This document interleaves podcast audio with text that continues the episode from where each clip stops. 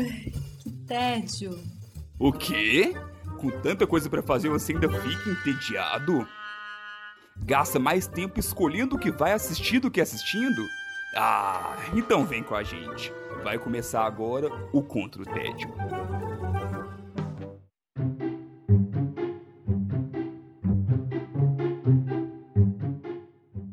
Bem-vindos ao Contra o Tédio. Eu sou Sara Dutra e junto com os meus companheiros de guerra temos a missão de te tirar do tédio. Os companheiros de guerra hoje são Silvia Bastaferro.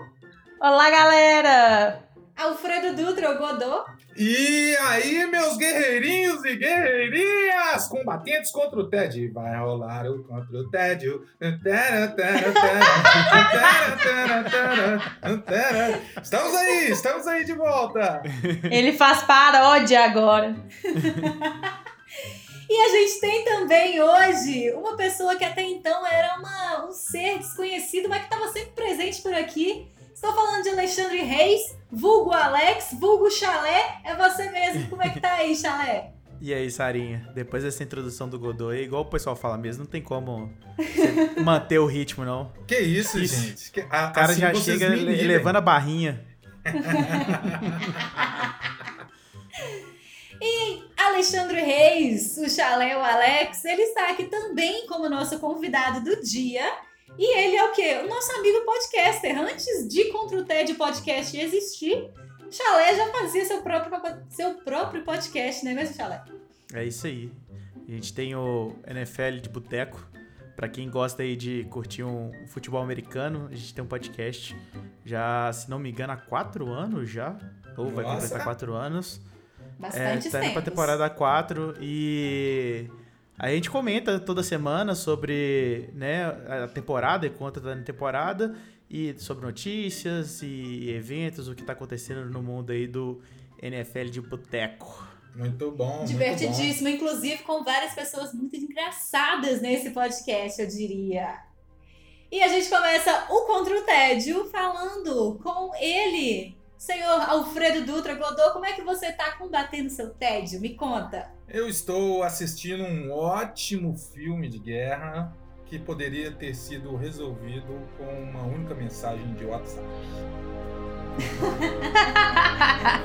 O que é a tecnologia, não é mesmo, produção?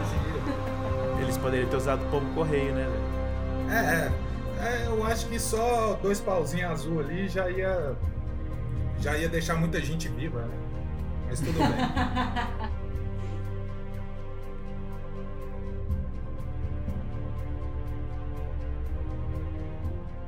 Bem, eu tô, fal tô falando hoje sobre 1917.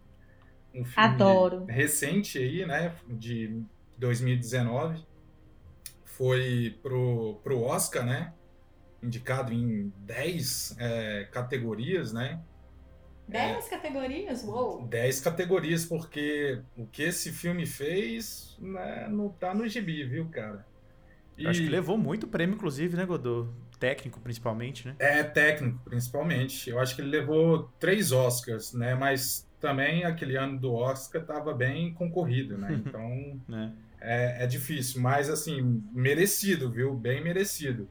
O filme tem uma, uma história muito básica, né? Que é, são dois soldados britânicos é, na Primeira Guerra Mundial que têm uma missão de levar uma mensagem para as tropas britânicas que estão em outro fronte, é, para alertá-las que elas estão prestes a serem é, emboscadas por uma estratégia alemã. Então, eles têm essa missão de tentar salvar mais de 1.600 soldados né, das tropas britânicas, é, incluindo um dos irmãos desses dois mensageiros. Então, aí já tem uma corrida contra o tempo, né? O código Morse nessa época não, não funcionava? Funcionava, assim, né? funcionava, eu acho que tinha é, telégrafo, né? Mas tinha também a famosa bomba que arrasava tudo que você via pelo caminho, né? Então, é, parece que no, no caso deles, eles tiveram as comunicações com esse outro, outro fronte de, de batalha é, cortados, né? Tipo, era muito bombardeio, né? bombardeiro entre uma, uma trincheira e outra. Então, às vezes, a, virava uma terra arrasada e aí você tinha que voltar aos antigos métodos, né? De Precisava resolver na mão ali mesmo, na né? mão. E no caso era no pé, né? Tinha que atravessar a famosa terra de ninguém, que era o, o espaço entre uma trincheira inimiga e a outra, onde era aquela terra arrasada, cheia de buraco de, de bombardeiro e só morte e caos, né? E aí a missão desses dois garotos era bem difícil de, de ser executada, né? Aí eu te pergunto, poxa, é só uma, mais uma das milhares de histórias de guerra que Hollywood tenta empurrar para a gente, né? Mas qual que é o mérito desse filme? Ele vem com um desafio muito grande de tentar contar essa história de uma forma até então inédita de conseguir ser executada para um filme de guerra, que seria filmar tudo num plano de sequência só Eita! seria uma, uma câmera atrás desses dois garotos que iria acompanhar a jornada dele do início ao fim.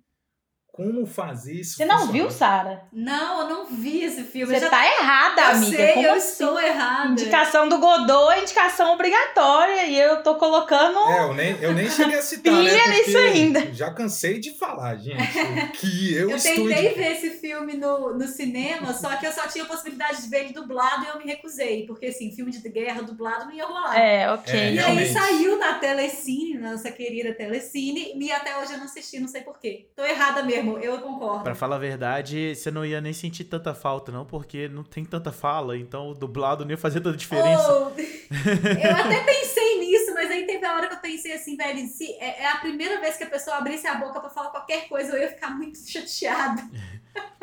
É, uma das coisas que, que eu acho muito interessante no, no 1917 é o tanto que essa forma e essa técnica que eles utilizaram, né, para filmar o fi- é, né, para deixar o filme como numa forma de plano sequência, é o tanto que ele te leva pra dentro do filme, né, Godot? Ele é, enquanto você tá assistindo o filme, parece realmente que você tá ali do lado daqueles dois soldados, do lado deles, acompanhando aquela jornada ali, e, e você fica bem é, imerso mesmo naquele ambiente. É, é muito interessante. É um filme muito.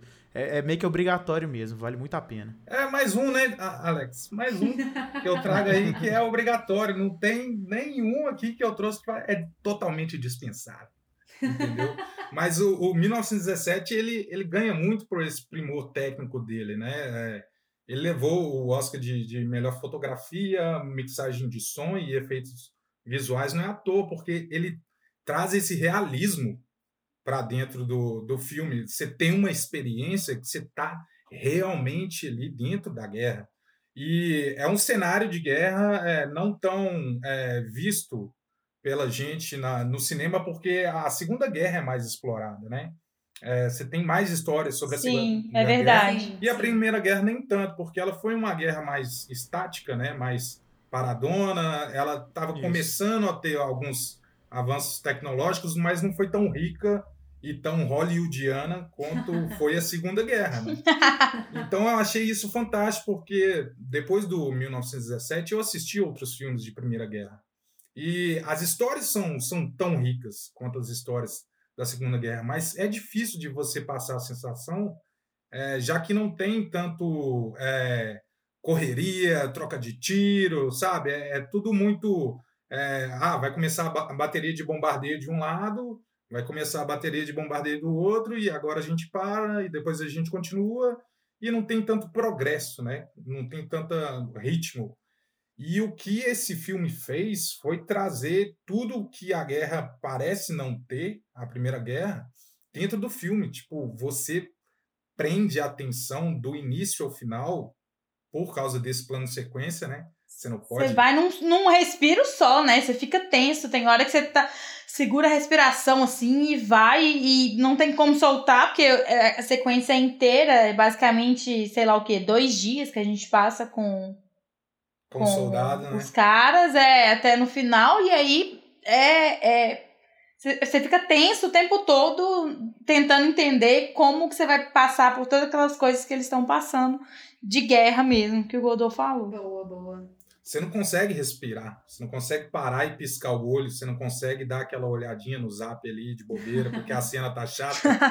Não, você vai direto, você vai direto porque é, é uma coisa acontecendo atrás da outra e ele tem cadência, sabe? Não é também só ação, mas também tem drama, mas também tem momentos ali de calma e a fotografia e o cenário assim te enchem Linda. os olhos. Quanto tempo de filme, ô, ô Godot? Porque aí isso também faz uma diferença, né? Numa, num, num filme que, que é tão sufocante, né?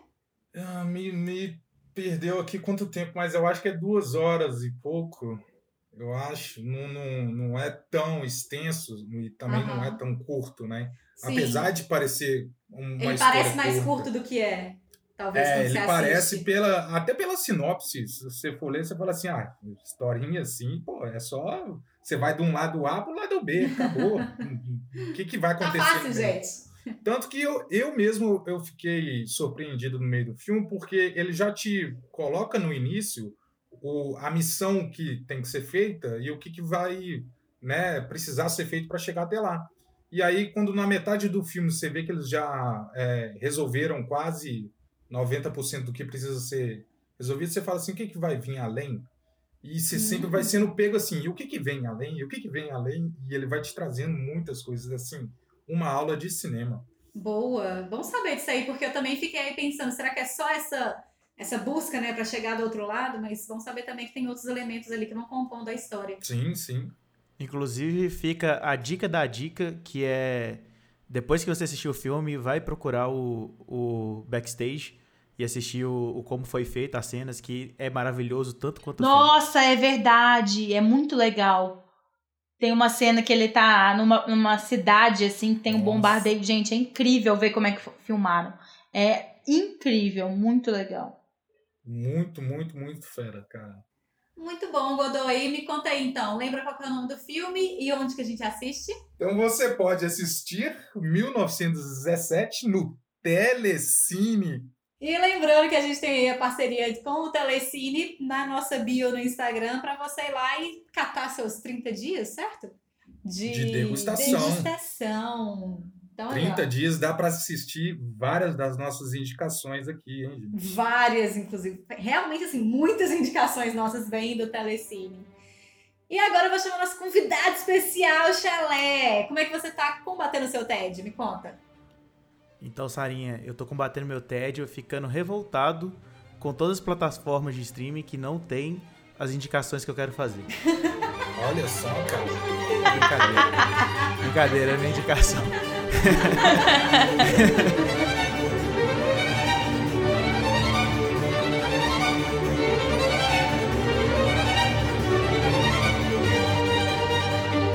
Minha indicação vai ser voltada para os esportes ao redor do mundo e como a gente é surpreendido pelo tanto de esporte que existe que a gente nem conhece.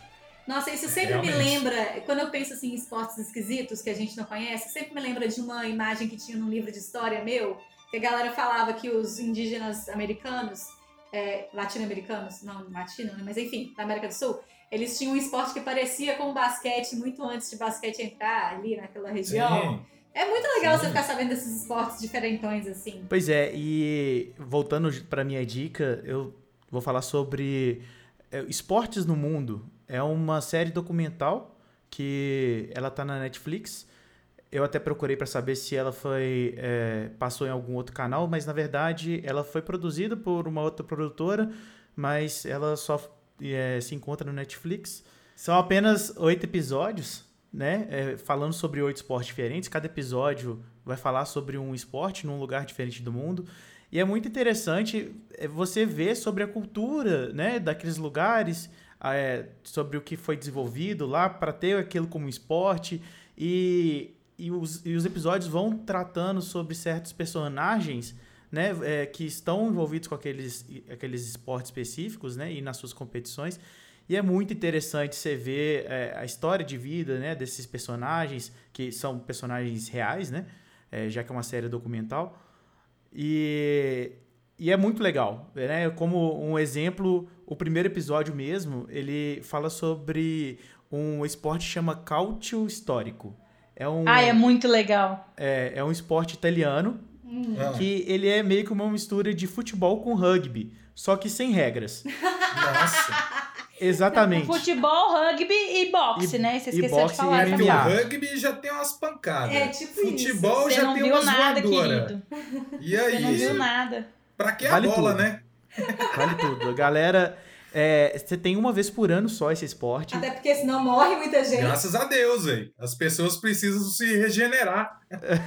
Sim, É, é precisamente por esse motivo. exatamente. E, e é muito interessante que eles mostram lá que são quatro times, é, que são quatro cores, inclusive, e cada time é, é como se fosse um bairro de Florença. É, então tem o time vermelho, o azul, o branco e é, o, o outro que eu não lembro agora qual que foi a cor. É, Enfim. azul. E, e aí você vai vendo as preparação do, de, né, o tanto que eles são é, apaixonados pelo time do seu bairro e que eles querem fazer parte daquilo, que eles querem ser. E assim, eles não ganham nada, tá, gente? Pura paixão. É, eles caem na porrada de quebrar mandíbula, braço, dente e eles isso, ganham produção? absolutamente Surreal, é nada. surreal. Nada. Qual que é o nome disso quando as pessoas se reúnem num momento só pra, tipo, matar todo mundo e tal, depois a sociedade volta a ficar paz? Tem um nome isso. É Eleições. purga. É, eleições também.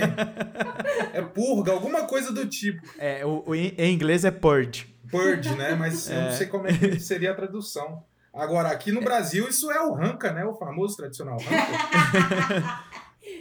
E, e é muito legal, gente, assim, você vê, tipo, a paixão que eles têm por isso, sabe?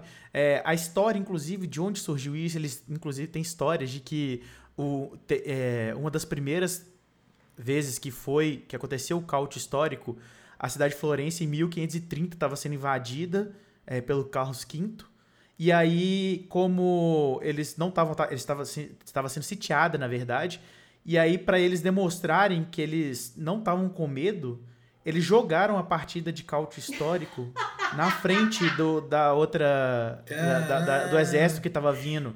E aí o exército resolveu não atacar mais, porque falou: "Cês- esses loucos. Só tem A gente maluco vai nessa embora. porra. É. Se isso daí é diversão, eu não quero saber de que é guerra, não. Godô, você vai pirar, você vai gostar muito. Eu já quero Eu lembro jogar. que acho que o Alex viu antes e aí no dia seguinte ele falou: "Você tem que ver uma série aqui comigo, que é muito legal". E cada episódio é de um lugar, não sei se ficou claro na explicação do Alex. Cada episódio é de um lugar, e aí tem esse scout histórico, e depois vai lá pra África num outro jogo. Isso, tem um da, tem um da, da Escócia que ele fala sobre é, Highland Games, que é tipo a rainha da Inglaterra vai lá assistir. e aí eles têm aqueles jogos é, que eles fazem lá, que é tipo arremesso de peso, arremesso de Sim. tronco, é, aquela Arremesso de coisa dos. gente. Isso, isso, aquela, aquele Gincana rolê da maluca Escócia. de viking. Isso, e pode participar. É muito interessante você descobrindo as coisas. Então, por exemplo, eu não sabia. Qualquer pessoa pode participar que esteja usando um kilt. Então, assim, você tá de saia, você pode participar. É muito, muito legal, cara. E é muito interessante. Tem um, um outro que eles chama é, Roller De- Derby, que é, é, um, é um jogo que é tipo como se fosse um- uma, é, uma arena circular em que a galera Patins. fica rolando de patins, fica rolando, fica andando de patins e aí você marca ponto passando as suas adversárias.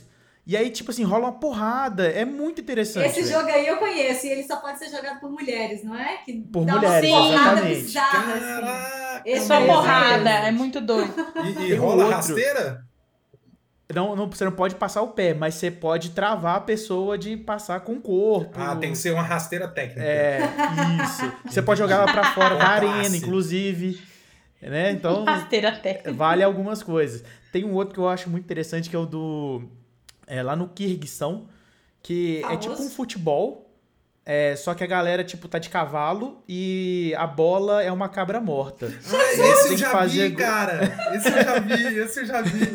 É muito e aí você tem que doido, jogar, você tem que jogar o- a cabra dentro de um, de um balde gigante, né? Um, um lugar que aí você faz um, você marca o gol. É muito legal. Cara, e ela vai despedaçando Não, toda, ela morre velho. antes, Sara. É, Eles não ela matam tá ela no jogo, antes. não. Não, ela já tá morta, viu, Sara? Ela já tá morta. Não, eu entendo, mas como é que ela morreu? Eles escolheram uma cabra pra matar, pra jogar, e tipo assim, velho, mais respeito pelos corpos alheios, Não, ela né? tava, ela tava doente, ela sim. tava doente. Foi sacrificada, né?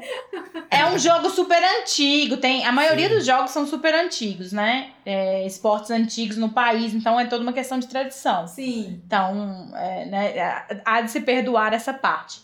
Mas aí tem o roller derby que é, tipo, novo, né? Então tem uma, uma mistura, assim.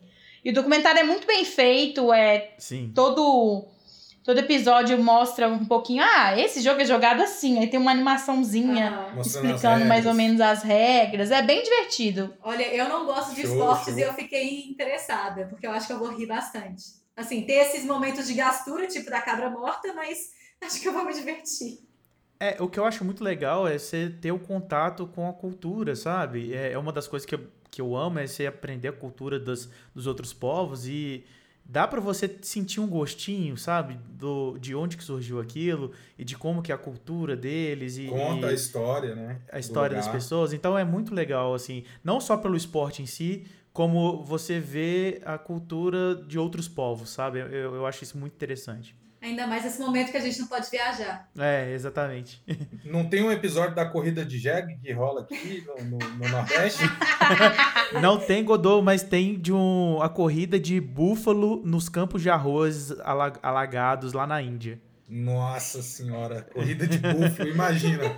Dois É, como é muito diferente, você pode ver um e depois ver o outro, Sim, né? Não sim. tem uma ordem, isso é legal, assim, você não precisa Quanto tempo maratonar nem nada. Cada episódio. São 30 episódios. São 30 episódios, são 30 minutos cada episódio. Ah, muito bom. bom. E são oito episódios, então não, é, não dá muito tempo assim, e dá pra você matar numa sentadinha assim. Muito bom. É bem show, legal. show, show. Ou então dá pra matar em uma semana almoçando, assistindo os. os Exatamente, exatamente. De menos o episódio da cabra. Menos o da cabra, exatamente. Almoçando não dá. Não, por favor. Xalá, então lembra aí pra gente o nome desse, dessa série bizarra e onde que a gente assiste. Chama Esportes no Mundo, você encontra na lojinha vermelha Netflix. Muito bem, essa daí Muito tá bom. fácil de achar. E a gente vai continuar a nossa missão de hoje com a nossa combatente Silvia. Como é que você tá combatendo o seu TED esses dias, Silvia? Estou combatendo meu TED com uma minissérie sobre a antiga Hollywood. Oh. Sobre a antiga? A tipo, antiga. menos, é menos que isso. Pareceu. Me fala de antiga Hollywood, eu só penso em mafioso, cara. Eu não sei porquê. Ah, é, é dos Tem tempos, né? também. É, na verdade, a antiga Hollywood ali, no no começo é, do ápice de Hollywood, depois da, da Segunda Guerra, na verdade. É uma minissérie, tá no Netflix. É sobre. Tem vários personagens, na verdade. É uma série um pouco cheia de gente demais, mas eu vou tentar dar uma explicada. Um personagem, talvez, principal é o Jack, que é um aspirante ator que, para conseguir se manter na cidade com a namorada grávida, precisa trabalhar como Michê. Eita. Hum, O Eita, bom é que a namorada tá grávida e ele ainda vai trabalhar com Michê. Dá certinho isso aí, ó. pula essa parte, pula essa parte. Nessas andanças aí, ele acaba conhecendo intimamente algumas mulheres poderosas do meio artístico que abrem as portas para ele do cinema no, no Ace Studios, que é um estúdio fictício, mas que foi inspirado na Paramount. Essa série tem muita inspiração, muita coisa que mistura realidade com, com ficção, assim. Então, depois de ver a série, é legal dar uma procurada. O que, que é real, o que, que é ficção é, em Hollywood, que é, que é bem divertido. Ele se junta também com um, um Rock, o Rock Hudson. Então, é um ícone americano que eu nem conhecia, mas ele foi um ator super famoso. E ele também é uma versão bem livre dele, mas ele tá lá. Junto, junto com um roteirista negro que também sonha com a telona. E a história dele se junta num posto de gasolina que funciona como ponto de prostituição. Oh, E esse posto de gasolina era, era real, é a realidade. É, a gente Existiu já viu mesmo. assim que longe da nossa realidade do século XXI também. Sim. Exato. Mas aí esse plot que parece muito animadinho, poderia ser muito uma comédia, acaba tratando de questões bem polêmicas, como assédio, abuso sexual, racismo, é, em outras coisas. A história deles começa a virar quando eles é, começam a fazer um filme que chama Meg, que é aprovado pela A Studios, mesmo com uma atriz negra no, no papel principal. Que era uma coisa muito diferente. Pra 2020. Pra Na época, época, né? Aham. Pra 2020 segue sendo uma coisa bastante diferente, né? Segue sendo, imagina, antes, né? Uhum. A minissérie ela tem uma abordagem um pouco diferente, porque essas coisas todas, digamos, polêmicas que eu falei, ela é majoritariamente focada nos homens. É, que é um pouco inusitado para produções desse tipo. Então, o abuso é com os homens, com os gays. Ah, boa. É, então é um pouco os, os homossexuais são os gays, é até mais, mas racismo. Então é tudo mais focado na parte Masculino. masculino, elenco masculino. E é gente que não acaba mais, esses galera que eu falei, é só o inicinho da série, mas é, eu não achei que os personagens são jogados de forma desleixada, não. Ele vai apresentando os personagens ao longo da trama e cada personagem vai encaixando para alimentar um pouquinho dessa história. Por mais que tenha muitos, nenhum chega a ser superficial. Todos têm o seu momento é, de entrar ali na série. Achei que isso foi super bem construído. Essa minissérie ela faz uma distorção da história. Ela adianta esse rolê da, dos negros e homossexuais no cinema, que a gente sabe que não aconteceu nessa época. Uhum. Inclusive, é, as estatísticas do cinema de Hollywood são assustadoras até hoje.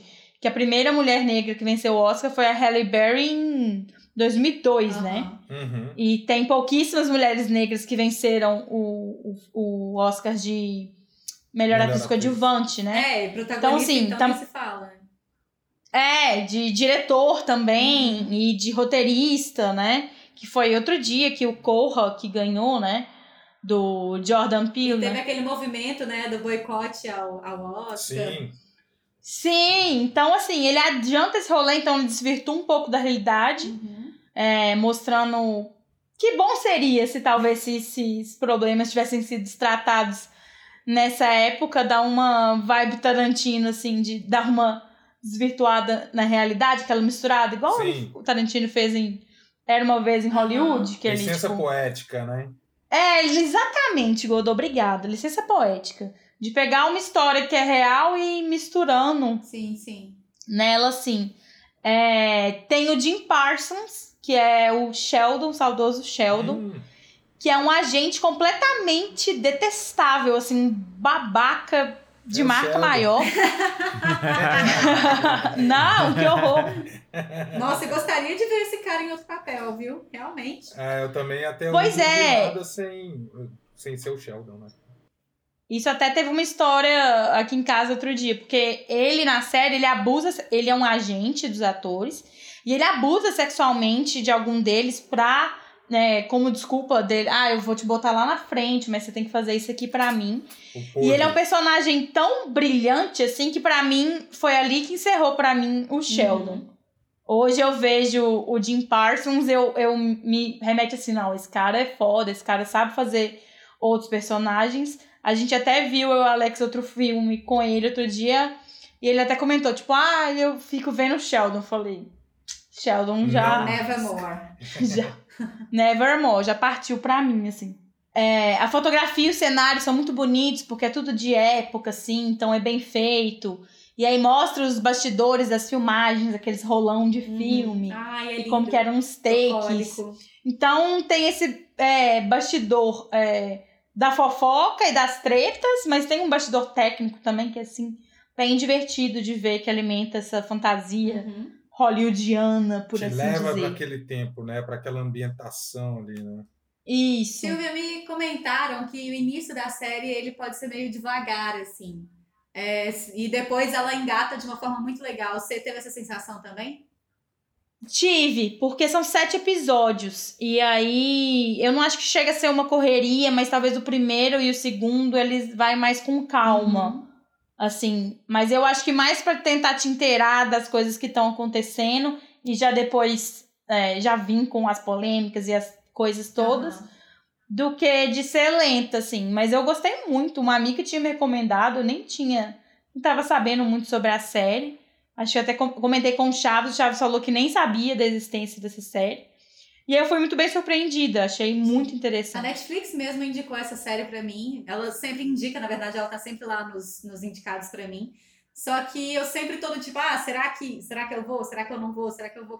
Porque uma amiga viu é, e gostou muito, mas me, me fez essa ressalva, né? Então, bom saber também que, que não é, tipo assim, metade da série é lenta e depois a outra metade é mais interessante, não. Então, é bem um inicinho, assim, que é mais é, lento, mas por motivos reais, né? É, até porque são sete capítulos Aham. só. É, e é uma minissérie. Teoricamente não tem mais Sim. temporadas, né? Teoricamente, porque o dinheiro manda em muita coisa. Mas é, tem hora que não tem como você delongar demais. É uma série que tem 15 capítulos, você consegue enrolar metade e depois correr, Sim. né? Então, eu achei bem legal, vale a pena. Boa. Então lembra pra gente, Silvia, onde que, qual que é o nome e onde que a gente assiste? Hollywood na Netflix. Muito bom, eu vou passar agora pra minha indicação. E eu ando combatendo meu tédio ouvindo sugestões do que que o Flow do Deezer me indicou. Olha, Nossa. você está sendo influenciada algoritmo. Precisamente, Godô, precisamente. Estou sendo influenciada por algoritmos. precisamente que eu não consegui. A cota de palavra difícil que ele foi falar. Já que não temos gastada, um nome difícil, temos uma palavra difícil. A minha indicação de hoje é um disco do Robert Plant, que é o vocalista do o eterno vocalista do Led Zeppelin. Um disco que ele lançou em, em 2017, que se chama Carry Fire.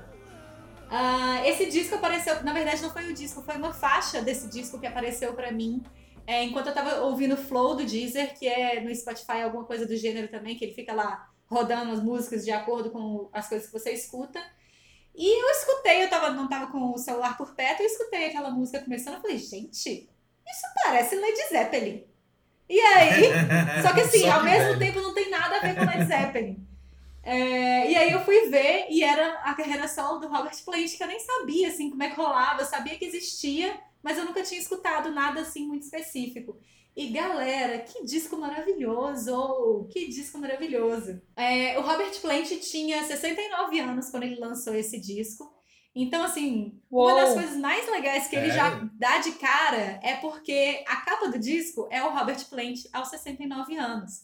Então, sabe Legal. aquela coisa toda que a gente já falou sobre idolatria da juventude e que as pessoas não têm direito de envelhecer? Robert Plant tá cagando pra isso. Ele tá lá com aquela cara de Sim. ovelha que ele tem hoje em dia, com o mesmo cabelo que ele tinha na época do Led Zeppelin. Um maracujá de peruca. Então, assim, tá de boaça com a, com, com a velhice dele. E a sensação que eu tenho é que ele tá curtindo a velhice dele.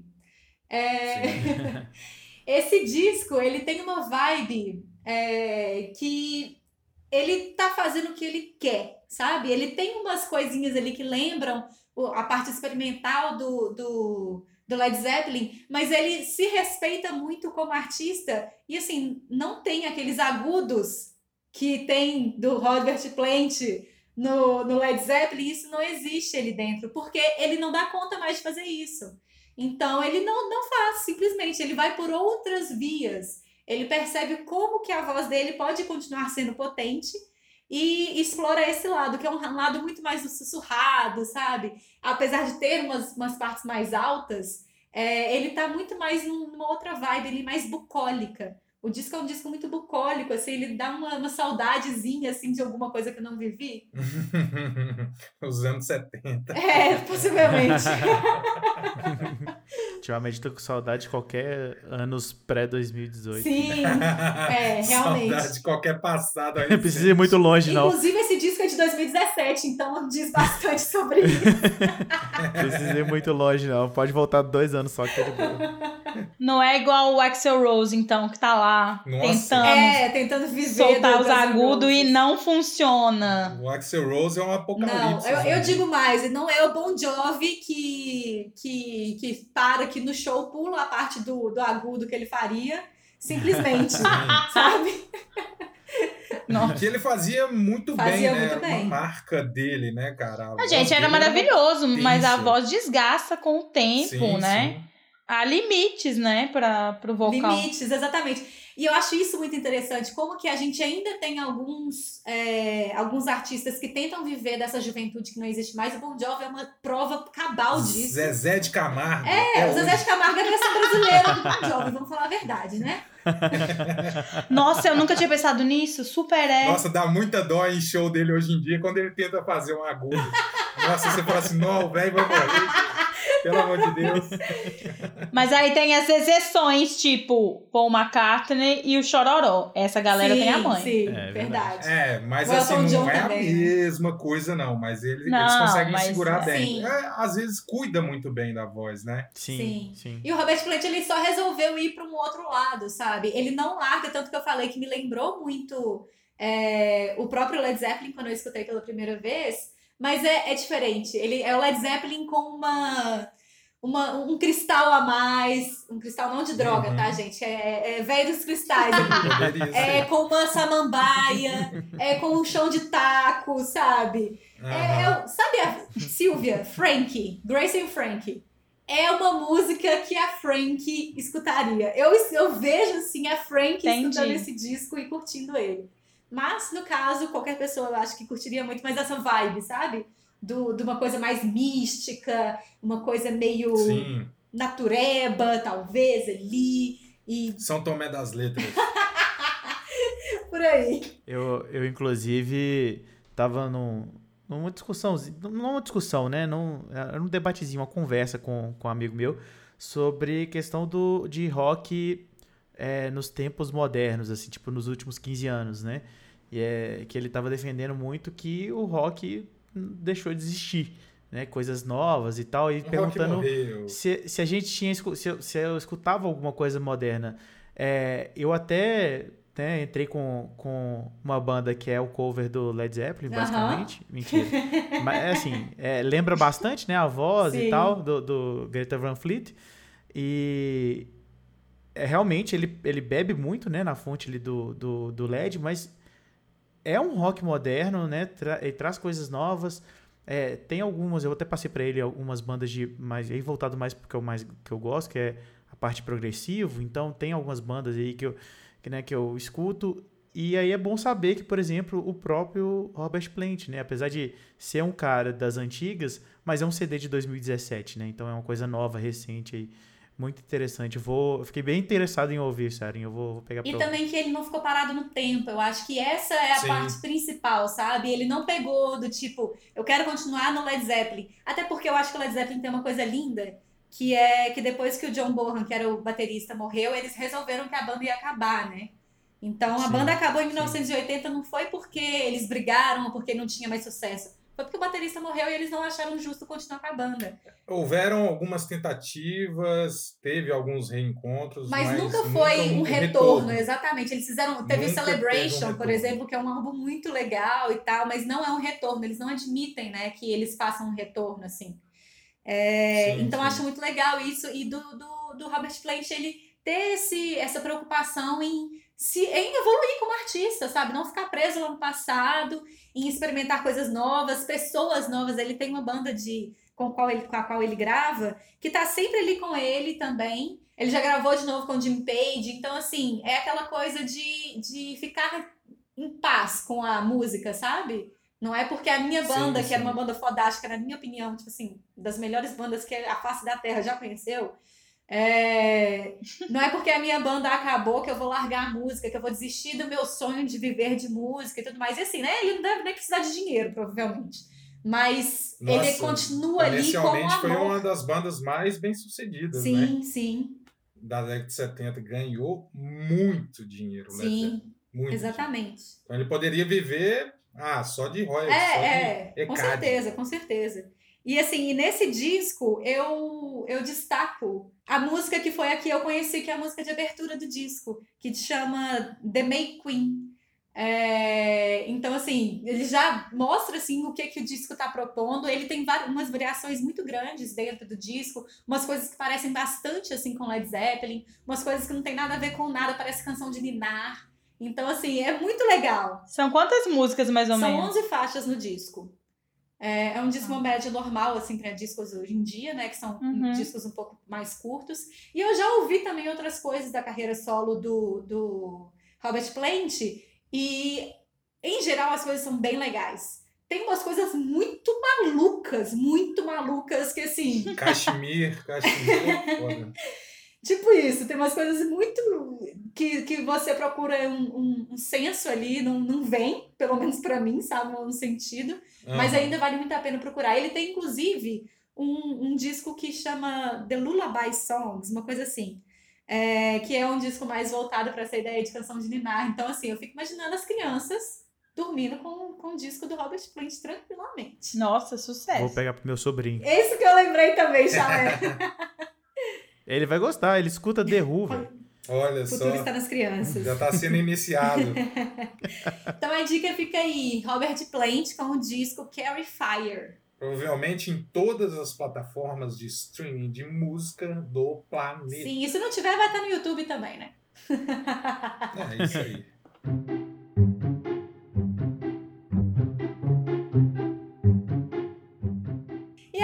Ficando por aqui nesse episódio. Vamos dar um abraço por aí, Godô. Pra quem que a gente vai mandar abraço hoje? Vou mandar um abraço pro pessoal aí do NFL de Boteco, que hoje temos aqui um membro, né? De boteco, que é a maneira correta de É, escrever. Boteco, B- BU. Boteco com U. Afinal de contas, estamos em Belo Horizonte. Boteco é com U. B-U-T. Essa moda de paulista não, Godô. É boteco, meu. É boteco da boca. Dá licença. Fala do jeito certo, meu. Mas vamos mandar um abraço aí pra galera, né? Que já tá aí no, no- na podesfera há muito tempo. Menos pro Tigo, né? Porque ele não merece. Entendeu? É, Que lá no NFL de Boteca ele é, ele é conhecido como jovem, né? Jovem, exatamente. Que de jovem não Que tem de nada. jovem não tem mais nada. Só o fígado parece. Mas é um abraço aí pra todo mundo. Obrigado Muito por bom. emprestar o Alex. E vamos lá procurar. E o, o Chalé, onde é que a galera encontra o NFL de Boteco? Isso aí, gente. Todas as, as redes sociais, arroba NFL de Boteco, Boteco com U, que é a forma certa de escrever. Uhum. Apesar do Godot falar que é Boteco, não, é B-U, Boteco. Então, arroba NFL de Boteco. Pode procurar. É, em todas as plataformas também de que você vai ouvir o podcast. Então, Spotify, Deezer, é, Cashbox, SoundCloud, qualquer lugar que você consiga achar um, um, um podcast, a gente tá lá, NFL de Boteco. Vai lá, se tiver afim de escutar qualquer coisa sobre a semana aí que tá rolando jogos, inclusive tá tendo um jogo nesse exato momento, corre lá, escuta a gente. É a turma bem divertida. Pode entrar em contato com a gente. E você está se sacrificando para gravar com a gente, né, Chalé? Tô vendo aí, ó, perdendo o jogo. Eu vou ver os, eu vou ver os highlights assim que acabar aqui. Botou pra gravar, botou pra gravar. Já. Que dia que sai o podcast? É toda quinta-feira, em todas as plataformas de podcasts. Muito bem, muito obrigada pela participação, Chalé. Até mais. Valeu, gente. Abraço. Volte sempre aí, viu, cara? Assim, eu não sou anfitrião, mas eu convido mesmo. Certíssimo, Godô. Até mais pra você, então, Godô. Beijo. Falou, galera. Um beijo, um abraço e até mais. Tchau, Silvia. Boa noite. Tchau, Sarinha. Tchau, meninos. Um beijo, galera. Eu sou Sara. Eu vou ficando por aqui também. Beijo. Tchau.